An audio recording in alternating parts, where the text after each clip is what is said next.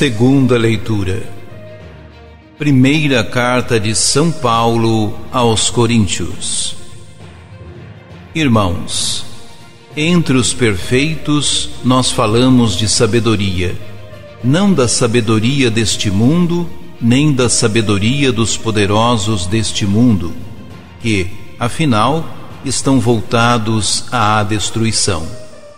Falamos, sim, da misteriosa sabedoria de Deus, sabedoria escondida que, desde a eternidade, Deus destinou para nossa glória. Nenhum dos poderosos deste mundo conheceu essa sabedoria, pois, se a tivessem conhecido, não teriam crucificado o Senhor da glória.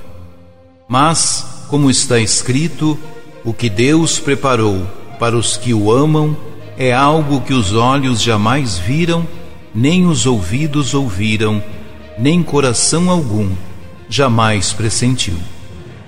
A nós, Deus revelou esse mistério através do Espírito, pois o Espírito esquadrinha tudo, mesmo as profundezas de Deus. Palavra do Senhor.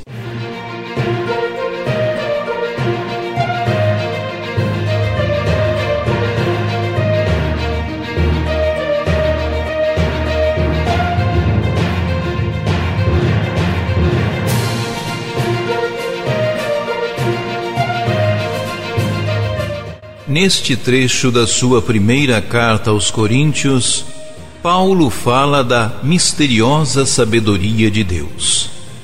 Não se trata de contrapor a sabedoria humana à sabedoria da cruz. Trata-se de aceitar, na fé, o anúncio do Cristo crucificado e sua compreensão, mediante a iluminação do Espírito Santo. A misteriosa sabedoria de Deus refere-se à cruz de Cristo. Ter acesso a essa sabedoria que o mundo não conhece não consiste apenas na fé em seu conteúdo, mas também em sua compreensão. Esta só se atinge mediante a iluminação do Espírito do Senhor. Essa sabedoria escondida expressa o plano de salvação de Deus, centrado na cruz de Cristo. Nela encontra-se o modo pela qual o Pai, desde a eternidade, projetou a salvação gratuita do ser humano, chamando-o, predestinando-o a participar da glória de Jesus Cristo ressuscitado mediante sua cruz.